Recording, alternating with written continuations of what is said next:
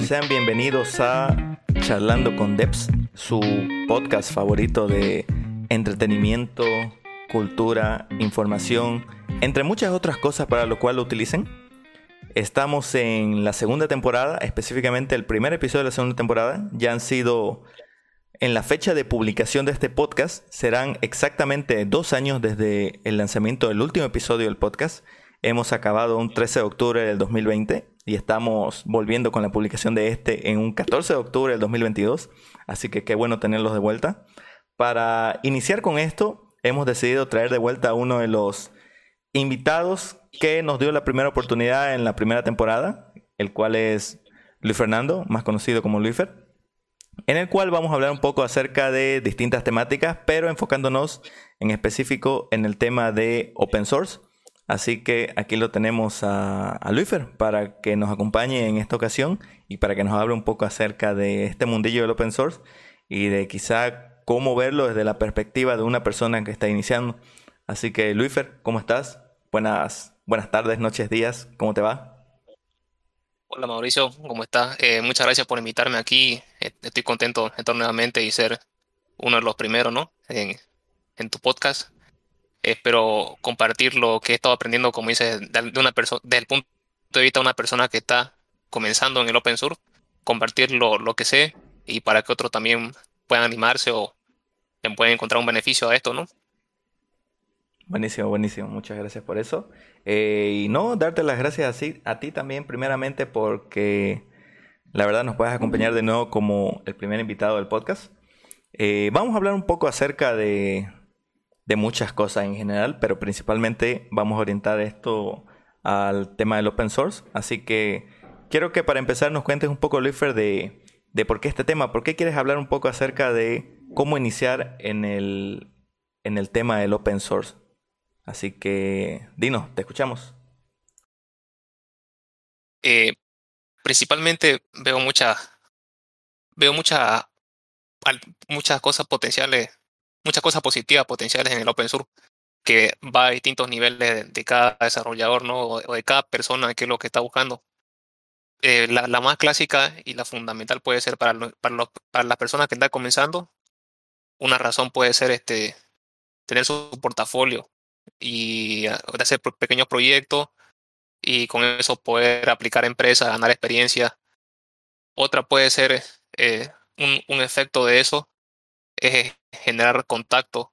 Al estar contribuyendo, al estar haciendo interacciones con otras personas, uno va expandiendo su, su contacto y, y aprende ¿no? sobre, sobre eso y puede también generar este, ofertas de trabajo. Y luego, eh, ya sea que sea un, de un nivel medio o dificultad o de un nivel ya más avanzado, una razón también, pues como, como esta carrera uno nunca deja de aprender, o sea, uno nunca deja de, puede ser experto en algo y no experto en otra cosa. Lo que, lo que vayas aprendiendo en cualquier nivel que estés, mientras lo vas compartiendo y vas, vas eh, haciendo de alguna forma, generando contenido, haciendo ese open source de alguna forma, este, estás contribuyendo también a eso y, y puedes generar más oportunidades en todos los sentidos, digamos. Te pueden decir para que otra, eh, te pueden, eh, te pueden este, solicitar para trabajo, qué sé yo, o que generes contenido en alguna, alguna empresa, esa clase de cosas. Y finalmente, una, una buena razón para el open source, yo creo, es este, por cómo no monetizar de alguna forma.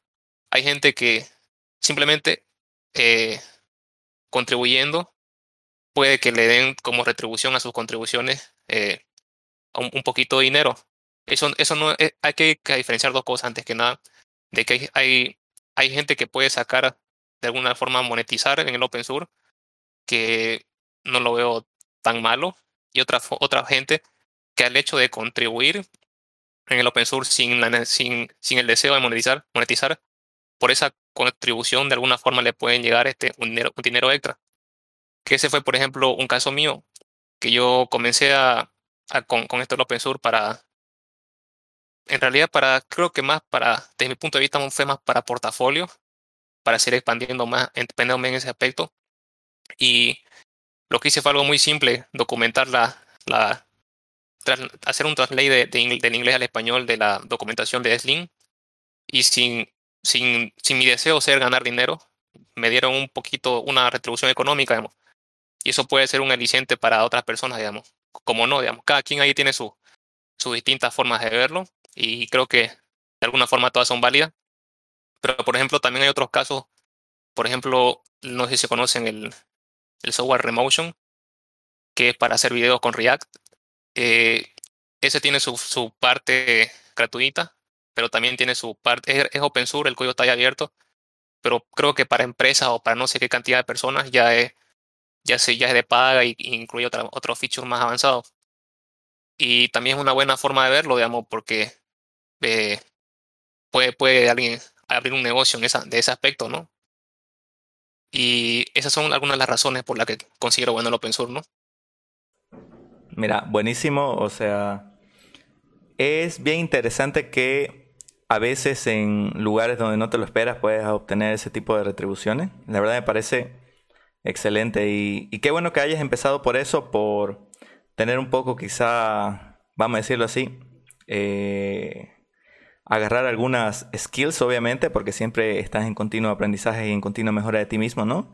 Otra, el tema de mejorar tu portafolio, porque no deja de ser una experiencia más en la cual se, se pueden fijar justamente ya sean reclutadores o personas en tu empresa, porque sí, la verdad es bastante interesante, ¿no?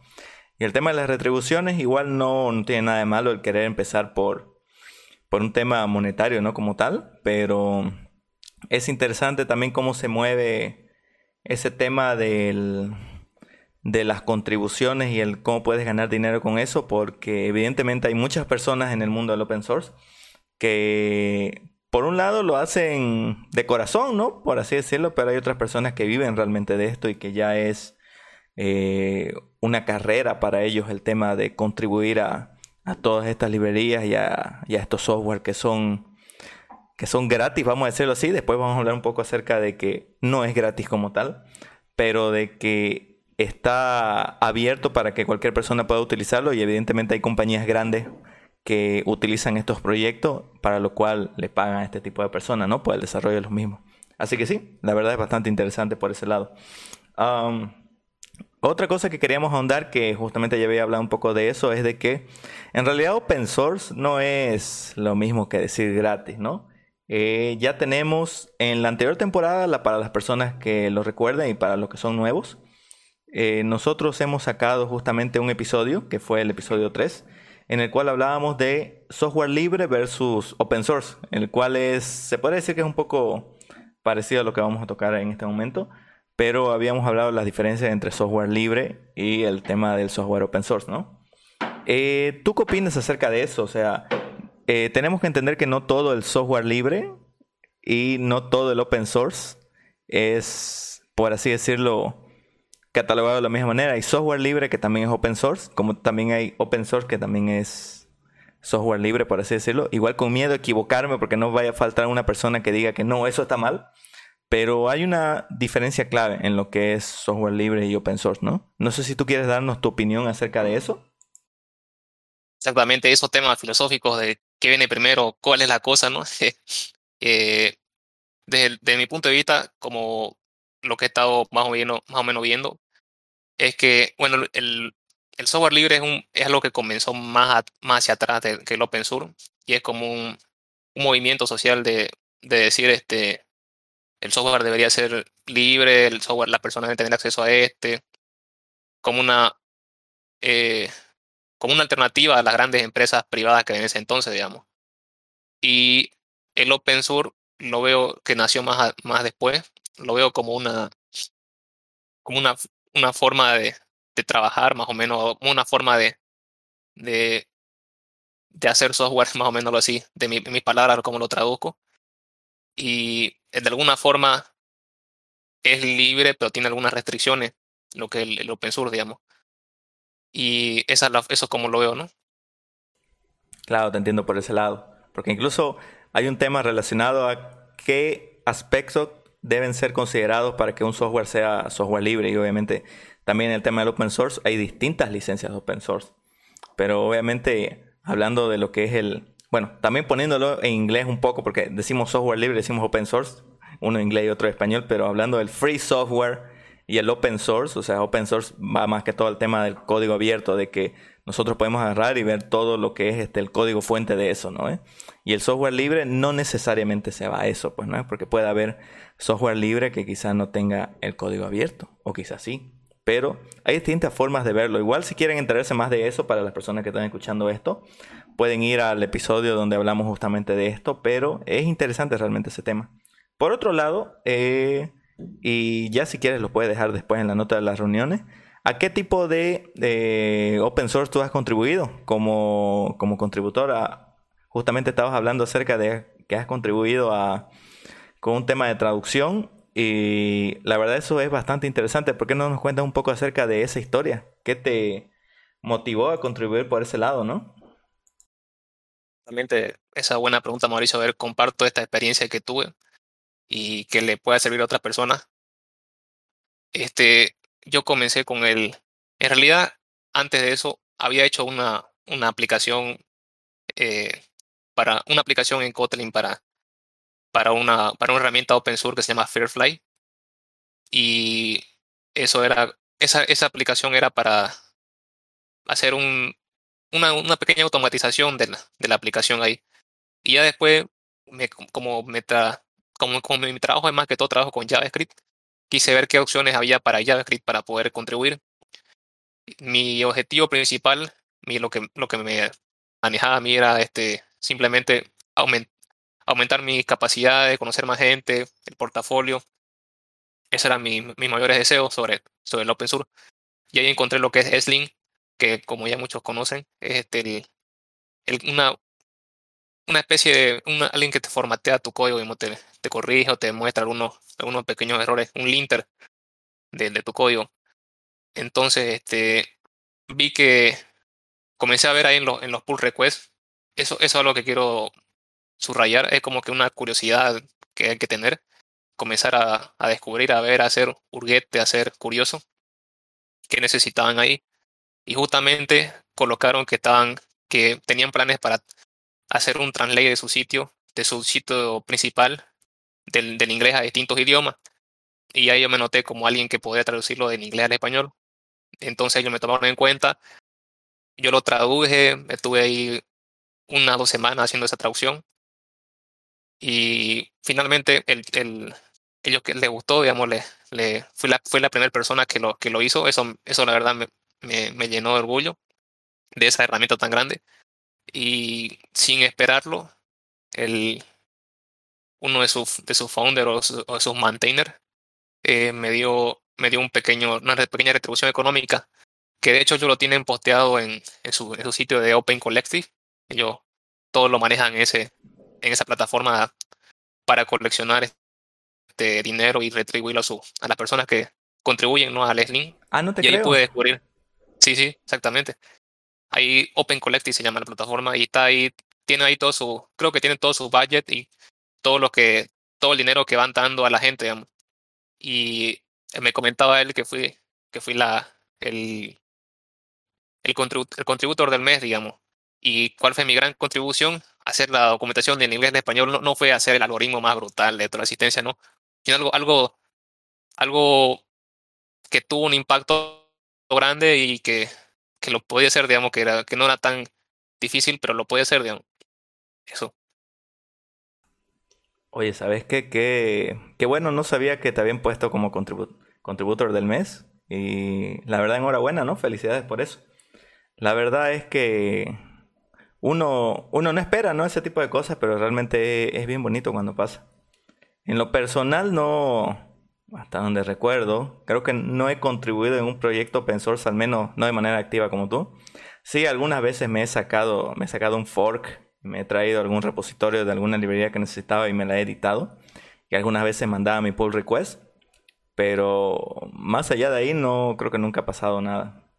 Lo, lo que sí últimamente, hace aproximadamente una o dos semanas tuve una experiencia en la cual encontré una tool que justamente era bien interesante porque te ayudaba a medir el tema de tu velocidad de internet. Y justamente me la, me la cloné y hice unas pruebas y funcionaba bien, pero no sé por qué en una parte de la configuración no, no me funcionó un enlace. Entonces entré a la página de, de, la librería que utilizaba también esa tool y me di cuenta de que habían cambiado el enlace, entonces lo cambié y luego, y luego mandé un pull request sobre eso de, oiga, qué buena su tool y demás, pero creo que este enlace está roto, pueden corregirlo. Y después de una semana me respondieron justamente y habían visto eso. Curiosamente, él me dijo de que el enlace sí funcionaba y revisé ese momento y sí funcionaba. Así que parece que el sitio web estaba caído cuando... Yo tuve la mala suerte de que cuando la quise probar el sitio web de la dependencia de esa tool estaba caída, así que no, no pude utilizarla. Así que fue chistoso cuanto mucho, pero ahí quedó el, el pull request y al menos me dijo, ah, no, gracias por la observación de todas formas. Pero así como eso hay varias experiencias, ¿no? Pero... Eh, qué bien, ¿no? Que podamos siempre tener esas observaciones y poder contribuir con nuestro granito de arena a las cosas que, tenemos de manera general, ¿no? Pero sí. ¿Algo más que nos quieras contar acerca del open source? Por ejemplo, no sé si has visto eh, algunos proyectos quizá iniciales para una persona que quiera contribuir al tema del open source, o como por ejemplo tú llegaste al tema del Sling, es que dijiste, utilizo esta librería siempre, encontraste alguna lista acerca de estos son los, los repositorios a los cuales puedes contribuir. ¿O cómo fue que decidiste, voy a contribuir aquí? ¿Qué, ¿Qué crees que puede ser una buena guía para personas que quieran comenzar a contribuir al tema del open source? Eh, sobre esto hay distintas alternativas. Por ejemplo, la, la simple y más básica es entrarse simplemente o uno preguntarse, digamos, ¿dónde quiero desarrollarme? Esa es una pregunta principal, ¿no? Me gustaría, me gustaría ser más backend, más frontend, más JavaScript, más Go, más que. Y sobre eso comenzar a buscar qué herramientas uno desea contribuir. En mi caso, eh, me gustaría más enfocarme en lo que es JavaScript o TypeScript. Entonces, comencé a ver qué herramientas populares habían por ahí y la encontré a Sling, Sling pero bueno, no la encontré ya, como que me di cuenta, ah, puedo hacer aquí, digamos, y comencé a ver, digamos. Pero sobre eso también hay plataformas que donde uno puede contribuir al open source, eh, generar un poco más de, de, no sé, contacto, experiencia, todo, en general, y eh, comenzar en, todo este mundito.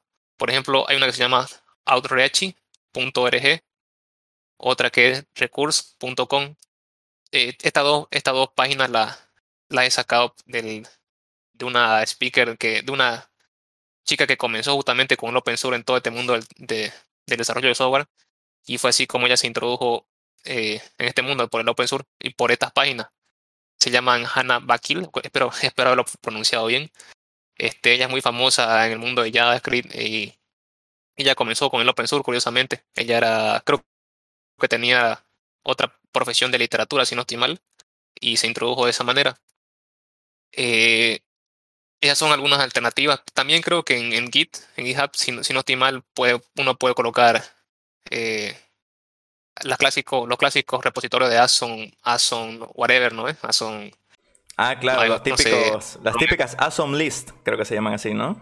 Sí, exactamente.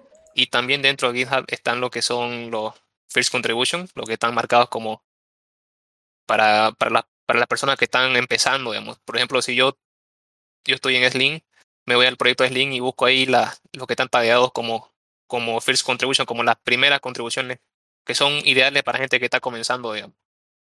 Y exactamente entonces eso sería una muy buena opción, ¿no? Oye, qué chévere, ¿no? No sabía que ya había, bueno, no sé si específicamente hay esa feature, ¿no? En GitHub, pero ese tema del First Contribution está, interesante porque así anima a las personas a que se animen a poder contribuir y hacer mejor, ¿no? La base de código que tenga cada proyecto. Pero, pero qué bonito, qué bien que haya eso, ¿no? Eh, sí, eh, a ver, creo que es como que, a ver, ¿dónde están los tags, digamos? Los tags que tienen los proyectos.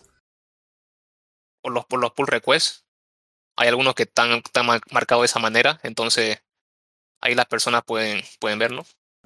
Ah, ok, o sea, se, se busca por el tema de tags en GitHub. Sí, igual, de todas formas, de todas formas, o sea, GitHub no deja de ser la eh, el repositorio, o mejor dicho, la plataforma de repositorios más, más grande a nivel global o la que más se utiliza, pues, ¿no? Igual tienes Bitbucket, tienes GitLab, hay, hay un montón, incluso hay gente que se monta sus propios eh, sistemas de control de versiones, ¿no? Uno conocido creo que es open source, curiosamente, se llama GitT, entonces es como que te puedes montar tu propio GitHub ¿no? en tu empresa de manera privada, igual que GitLab. Pero realmente GitHub no deja de ser el lugar número uno donde buscar para, para contribuir. Entonces, sí, realmente es una, una buena forma siempre de poder encontrar repositorios en GitHub con las Ason List o con alguno otro de los recursos que justamente mencionaba. Por si acaso, igual para las personas que nos escuchen, todos los links o las referencias que nos está hablando Luifer van a estar en, en un enlace que vamos a dejar en la descripción del podcast para que las personas puedan entrar e ingresar y revisar algunos de estos recursos, ¿no? Eh, cambiando un poco de tema, para no centrarse específicamente en el tema del open source, quizá hablando un poco también más de ti, de cómo ha sido esta experiencia para ti. ¿Cómo es que trabajas el tema de balancear el, el open source con tu, con tu vida privada o con tu vida de manera general? Porque tengo entendido que tú trabajas para, de manera, eh, vamos a decirlo, constante para, para una empresa o de manera fija para una empresa. Entonces trabajas ocho horas como, como la mayoría de nosotros. Entonces tienes un trabajo, tienes tu vida personal y demás, haces tus cosas. Que no vamos a andar en el tema de tu vida personal, obviamente. Pero ¿cómo puedes hacer un balance entre eso, no? Porque me imagino que al comienzo comenzó con un tema de que quiero contribuir al open source, pero necesito hacerme tiempo para esto. ¿Crees que realmente eh, vale la pena hacer este tema de contribuciones? ¿Y cómo, por ejemplo, juegas un poco con el tiempo para darle a esto? O sea, ¿piensas que una hora al día, dos horas al día, o hacerlo directamente en tu tiempo libre o cuando puedas? ¿Nos puedes dar una opinión acerca de esto? Porque evidentemente hay gente que tiene, aparte de su trabajo, algún otro trabajo en su tiempo libre, en su tiempo parcial y quiere contribuir al open source. Entonces, ¿qué, qué nos puede decir para, para ese aspecto? Excelente pregunta. Eh, hice la pregunta del millón, no, pucha, este tipo es un, es un robot, hace de todo, ¿no? Pero no, no, no es tan así, digamos. Eh, y cada quien tiene sus prioridades. Y aquí, aquí vienen hartos, hartos if, digamos, a, a este, a, este algoritmo. Por ejemplo, eh, habrá gente, habrá gente que tenga, habrá gente que, por ejemplo, esté comenzando, quiera iniciarse, eh, quiera abrirse un espacio en la tecnología a partir del open source. Entonces, esta gente yo, yo diría que de alguna forma tiene que eh, darse un poco más, sacrificar algunas cosas, por ejemplo, hacer unas tres horas o cuatro horas de open source. Sacrificar algo, digamos. Eh, porque está iniciándose el camino lastimosamente, es, es, duro en todos lados, ¿no? Entonces aquí quizás sea un poco duro también. Pero para otros que, por ejemplo, como yo ya tengo un trabajo, ya tengo una, ya tengo una, una especie de carrera, no la brutal carrera, pero ya, ya he iniciado una carrera y también tengo una vida privada, ahí deben haber otras personas también que se identifiquen con esto. Entonces, de esa manera, uno tiene que hacer un, balance y darse su tiempo, saber cuándo y cómo va a descansar. Por ejemplo, eh, yo tengo algunas reglas de cómo manejo esto. Yo intento hacerlo, digamos, mi trabajo, primero mi trabajo, luego entre unos 30 o 40 minutos de open source al día y eso, eso, esas pequeñas sumas se van, van acumulándose, ¿no? Entonces, eh, después de eso, obviamente me doy, me doy yo, me, yo ahorita es como que metiendo más prioridad a mi vida privada versus el open source, pero no lo estoy dejando, lo estoy haciendo constantemente, todo va sumando por más pequeño y absurda que parezca, va sumando. Quizás en otro momento decirle un poco más de, de a, mi, a, este, a, este, a, este, a los proyectos de open source, digamos, pero eso, eso ya va a variar, de cada, depende de cada uno. Y aquí doy consejo de que, por ejemplo, si estoy enfocado a, mucho, a full en un proyecto, pero también tengo que hacer otra cosa personal, ahí yo diría que uno se tiene que hacer un balance, ¿no? Pero quizás valga más la pena estar con una familia, para las personas como, como digo que ya, que ya están con, con algo más estable, ¿no? Quizás valga más la pena estar, no, no, irse con irse a su vida privada, digamos, un tiempo y desenfocarse los sábados, los domingos, relajarse de alguna manera para poder conllevar todo esto, ¿no? O si uno siente que está que está, que está agotado, no hay problema, tranquilizarse, descansar. No, no es como que tenemos que estar corriendo y corriendo todo el tiempo, digamos. Esos son algunos pensamientos que hoy. ¿Sabes qué? Eh, comparto realmente varios de los pensamientos que mencionaste porque sí, realmente es algo complicado el hecho de poder encontrar tiempo para hacer este tipo de cosas porque siempre estás pensando, eh, por ejemplo, para las personas, sé que no es tu caso ni tampoco el mío, que tienen específicamente hijos, tienen un hogar que mantener y a veces son el pilar de eso, tienen muchas más preocupaciones para hacer y quizás es un poco más difícil por ese lado. Pero de manera general, cada uno tiene tiene su vida, tiene sus cosas y no va a dejar de hacerla solo porque quiere contribuir específicamente al open source. Entonces, si realmente quiere eh, hacerlo de manera activa, tiene que hacer un espacio, ¿no? En su, en su diario vivir para poder hacer este tipo de cosas. Si quiere hacerlo como un pasatiempo, claro, encontrará momentos en los cuales, así como mencionas, quizás después del trabajo tengo un tiempo libre, puedo hacer una una media hora, unos 45 minutos de open source, quizá una hora y después ya continuar con lo que tengo que hacer. Pero evidentemente eso va a depender de cada, de cada persona, ¿no? Pero sí, me parece, me parece bien el hecho de, de poder comenzar con eso. Y ahora, y ahora también para, para hablar un poco acerca de, de estos proyectos y demás, eh, en tu opinión, ¿cuáles crees que son los proyectos open source como que más relevantes, al menos de momento. Quizá para ti que eres una persona que está trabajando mucho con JavaScript, ¿cuál crees que es como que de los proyectos open source que son más interesantes para revisar y darles un ojo? Eh, bueno, es que la verdad en, mi, en este corto tiempo yo me he metido más de lleno en lo que es Link, eh, pero puede, pero pueden, pueden, hay, la variedad es inmensa si no estoy mal, bueno, puede ser, pueden ser los proyectos que uno le guste, ¿no? React, este, creo que también React es open source.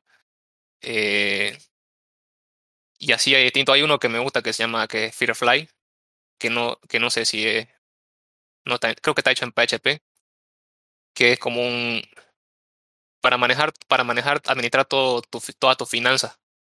Es un self-hosted. Eh, es un uno se puede montar su servidor, un self-hosted de, de, administrador de finanzas. Ese lo veo bien maduro y tiene un buen, un buen recorrido, tiene distintas aplicaciones, hasta una aplicación mobile, open source también. Y eso, ¿no? Ahí también yo estoy armando un pequeño proyectito. Ese es el proyecto con el que estoy ahora principalmente. Ah, buenísimo. Se llama Easy. Sí, todavía está en fase, en fase naciendo, en fase produciéndose. Y como digo, no avanzo, no avanzo demasiado rápido porque quiero, en mi, personalmente me estoy enfocando más en mi vida privada sin descuidar esto. Es como si, más o menos como si un 80% de vida privada o un 70% de vida privada y un 30 o 20 open source. Pero está ahí avanzando. Que es eh, administrador de, para la, un administrador de, de tu gestiones inmobiliarias, digamos, si tienes un una casa que querés alquilarla y querés una opción open source, podrías usar la mía, digamos. También hay otra que se llama Micro Real Estate, creo que es exactamente lo mismo, pero hecha por otra persona. Y cada quien ahí va haciendo su, su granito de arena, ¿no? Exactamente. Buenísimo, entonces ya saben todos, van a revisar el, el enlace que vamos a dejar en la descripción y van a ir a meterle unas 2.000 estrellas a, ese proyecto en GitHub y van a poner contribución y van a darle sponsor, no se olviden. Ah, un poco hablando también sobre eso, eh, sí, la verdad está bastante interesante, qué bueno que comencé a, por ese lado, a poder tener un proyectito y obviamente si la gente quiere contribuir, me imagino que va a ser bienvenida, ¿no? O no, quieres, que, o no quieres que te ayuden con eso.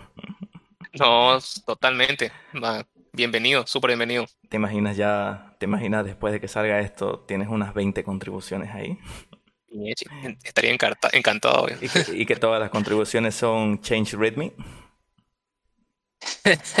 bueno, este va a tener un buen Readme entonces. Hablando de eso también, ¿qué, ¿qué opinas sobre eso? Porque también entiendo de que a veces puede ser un poco...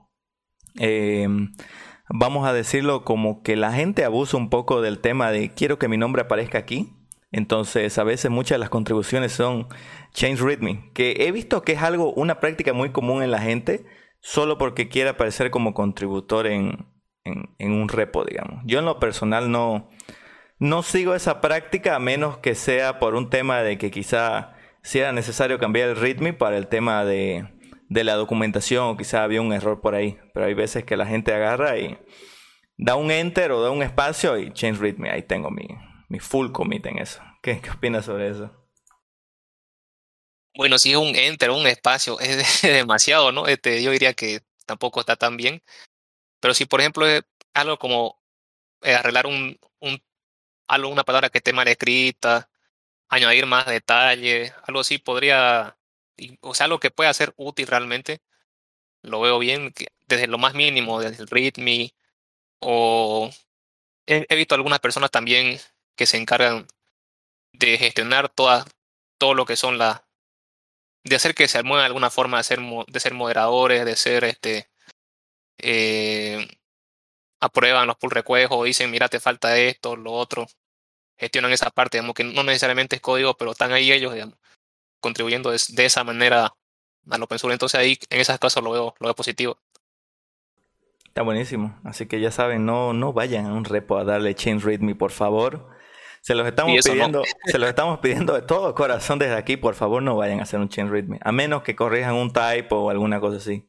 Eh, no, no, no es bonito. Y puede ser, por ejemplo, también podrían ponerse al lado de los maintainers, ¿no? que los maintainers también tienen sus cosas que hacer y darse el tiempito para ver que solamente es un espacio, pucha, no, no nada, digamos.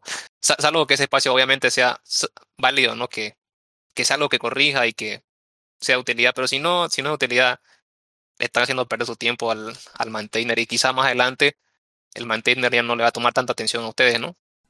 Mira, de entrada yo pienso que ningún espacio es de utilidad, así que pero, pero obviamente si de manera general van a dar un formateo quizá toda la documentación y van a meter 20.000 espacios, 20.000 enter y se ve más legible, todavía eso sí, digamos. Eso podría ser una contribución, pero es una, una vez en, en, un millón, digamos, que puede pasar que el repo necesite eso, ¿no? Tendría que estar realmente mal documentado. Y si ya, y ya, y si ya es un repo con muchas contribuciones, dudo realmente que tenga esos problemas de formateo, pero siempre puede haber una oportunidad. Así que anímense y métanle a ese tema del open source. Por favor, no cambien los ritmos. Sería muy feo.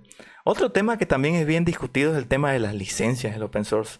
¿Tú sabes acerca de ese tema de las licencias? ¿O del tema del licenciamiento? ¿O, no, o crees que no has ahondado mucho en ese, en ese aspecto quizá aún? Eh, exactamente, ese es un tema también importante. Quizá yo no lo tengo tan tan así especializado todo ese tema, pero puedo compartir algunos detalles que, que sé, digamos. Eh, las licencias son, es como que algunas, algunos if que tienen ahí el software, algunas cláusulas, algunas, algunos, algunos peros que tienen estos open source, software open source. Y eh, dentro de eso hay distintas, distintas, distintos tipos de licencias. La, la más básica es la MIT, que es la que te permite hacer de todo, ya sea ejecutar, estudiar, distribuir todo, todo lo que vos desees, inclusive este, cambiar de la licencia. Luego están las la Apache, que esas tienen un poco más de... Te, te, dicen que mantengas el derecho de autor y las puedes modificar también. O sea, puedes modificar su código, puedes modificar el código y la parte que no sea modificable, así tenés que hacer que sean de Apache. Otra que sería la, la GNU, que es más que todo, o sea que puedes hacer igual de todo, ejecutar, eh, modificar el código y distribuirlo. Pero este, esta tenés que, la, la, las cosas que sean re modificadas, tendrías que tendrías que hacerlo con el mismo, con el mismo GNU, con la misma licencia. Eso es lo, que es el copyleft. Y otra también que puede ser la, M, la, la de Mozilla, que es, la, es igual a una copyleft, que te, teoría que tenga su derecho de autor. Y tener que informar dónde y cómo tener esa licencia. Ok, buenísimo. Eh, hay un término que quizá, bueno, yo no estoy muy familiarizado, que justamente el que mencionabas, no sé si conoces acerca de, de, ello, pero mencionabas copyleft. Creo que hay una diferencia entre el copyleft y el copyright, ¿no? Creo que más que todo va por ahí. ¿Tienes algún comentario como que breve sobre eso? Realmente no estoy muy familiarizado con esos términos. Mira, lo, poco igual que sé es más que todo el copyleft, que es lo que es el, te obliga de alguna forma a que mantengas el derecho de autor a todas tus modificaciones que tengas. Igual ese, ese tema, por ejemplo, de la licencia, yo lo digo como que depende de tu objetivo, ¿no? Que tengas sobre ese software. Si es algo que, algún consejo que dice algo que, que, que, es como mi caso, que lo creas en tu tiempo libre, que no te interesa tanto monetizar o no te interesa, no te interesa de alguna forma mucho ese tema, puede ser una MIT la, una opción buena, ¿no?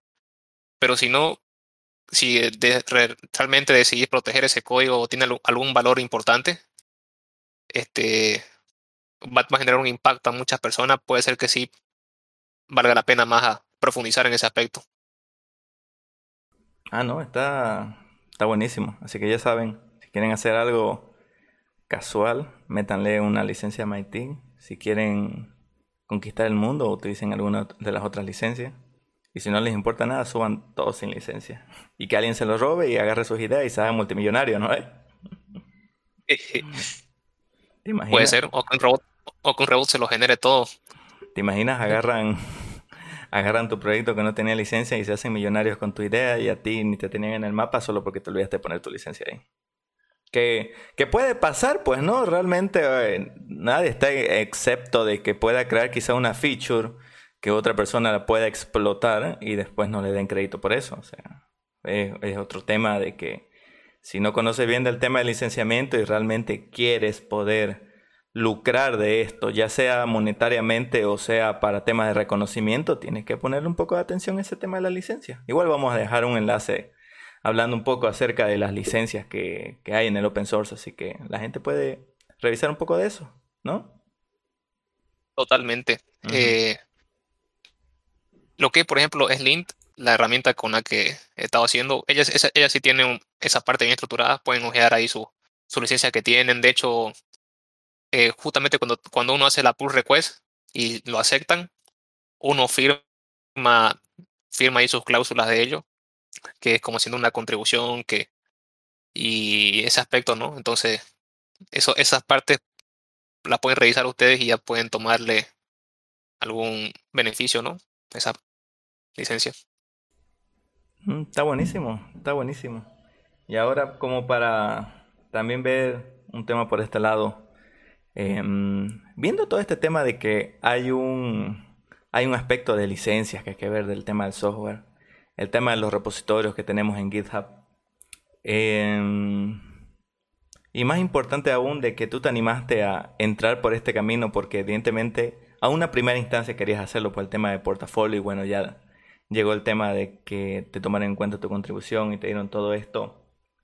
Eh, ¿Quieres dejarnos quizá un mensaje, un pensamiento para las personas que nos están escuchando y que aún así no se han convencido del tema del open source para que puedan animarse quizá a entrar en ello?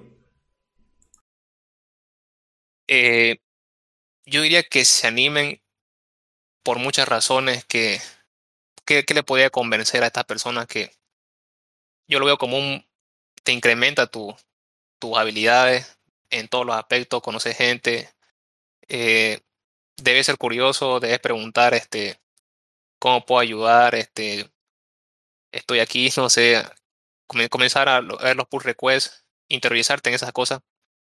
Y seguro que vas a aprender, seguro que vas a conocer gente, seguro que va, tu conocimiento se va a expandir. Y si te interesa también, podrías monetizar también. Hay muchos proyectos que usan el open source para monetizarlo. Entonces, eso no, uno puede comenzar de distintas formas, de haciendo documentación, como yo lo hice, programando como otras personas, administrando los proyectos. Eh, eso, ¿no? Buenísimo, ¿no? Gracias por... Gracias realmente Luis por hablarnos de, de estos temas. Sé que evidentemente no eres un experto en el área porque tú también estás comenzando, pero nos gustó realmente, tanto a mí como me imagino a la audiencia que nos está escuchando hasta este punto, eh, saber un poco de la perspectiva de alguien que está comenzando en esto y que quizá pueda darle un valor agregado a todas las cosas que salen a partir del tema del open source. Porque evidentemente ya sea para el tema de tu portafolio o para temas de que quizá te dé una retribución económica el hacer esto, realmente creo que es una manera de poder pulir tus skills y hacerte conocer. Pero para poder eh, acabar un poco con esto, no sé si quieres decirle algo más a nuestra audiencia acerca de ti. Ya nos has hablado un poco acerca del open source, pero acerca de Luifer, ¿dónde te podemos encontrar? Si, si nos puedes hablar un poco de tus redes o si quieres darnos algún mensaje final hablando de ti. Eh, claro. Bueno, a ver, este, soy, soy ingeniero informático eh, o de software, como, como quieran decirlo. Eh, actualmente estoy, trabajando en la plataforma, bueno, no, estoy trabajando para una empresa que se llama Believe Solution. eso me programo más que todo en JavaScript. Y eso, ¿no? Estoy soy un entusiasta por el open source, como también por otras cosas, desarrollo personal. Y encantado de estar aquí. Me gustaría que más personas luego nos comenten a ver cómo qué les ha parecido el open source. Me pueden encontrar como Luis Morón en Twitter. Mm, luego en, GitHub también como Luis Morón. Y si desean, en otras plataformas como Instagram también estoy, o TikTok como Luis Morón. Aunque no lo crean, tengo TikTok. Eso no. Gracias a todos. Dale, no, gracias, gracias Luis por acompañarnos y gracias a todos por escucharnos. Recuerden de que eh, vamos a intentar sacar semanalmente un episodio con los invitados que, que evidentemente tenemos una lista grande de personas. Vamos a repetir algunos de la primera temporada que estaban ansiosos porque esto vuelva, para poder quizá compartir sus ideas acerca de temáticas nuevas en las cuales han incursado. Evidentemente lo tenemos a Luifer hablando del tema del open source. Anteriormente nos había hablado del tema de desarrollo mobile en el cual quizá en alguna próxima ocasión nos gustaría tenerlo para ver si ha ahondado más en eso o quizá tenerlo para otros temas. Realmente nos agrada bastante el tenerte aquí, Luifer. Y esperamos poder volver a repetir en alguna otra ocasión, hablando de quizá otro tema o, o ya charlando y soltándonos acerca de un poco más acerca de ti, porque realmente este podcast, como la mayoría sabe, va acerca de charlar con los devs, su vida, su trabajo y sobre cualquier otro aspecto que sea interesante para nuestra audiencia. Y bueno, acabemos con eso y... ¿Sí? ¿Quieres decir algo? Claro, claro, me, me, me hiciste dar una idea. Dale, dale. Algo sobre mí que quisiera comentar más adelante es que a veces ya quiero relanzar ese proyecto, ¿verdad? se llama Easy Real Estate. Entonces, la próxima sí o sí va a estar acá o ya. Y también el que quiera contribuir, bienvenido en esta etapa temprana eso, ¿no? Ok, buenísimo, ¿no? Eh, está anotado eso. Vamos a, poner en el calendario alguna, alguna próxima, alguna próxima eh, reunión que tengamos para poder quizá charlar de otros temas. Quizá ya tu proyecto open source ya haya avanzado más y podamos hablar de ello. Y quizá un poco también del desarrollo porque me tiene intrigado realmente el proyecto que estás avanzando. Y quizá yo te pueda contar de algunas ideas que tengo para algunos proyectos que podría interesarte a ti y a nuestra audiencia, evidentemente que tenemos. Así que quédense sintonizados con nosotros para poder escucharnos y hablar un poco más acerca de estos temas. Yo soy Mauricio Besteros y esto fue Charlando con Debs y nos vemos en la próxima. Adiós.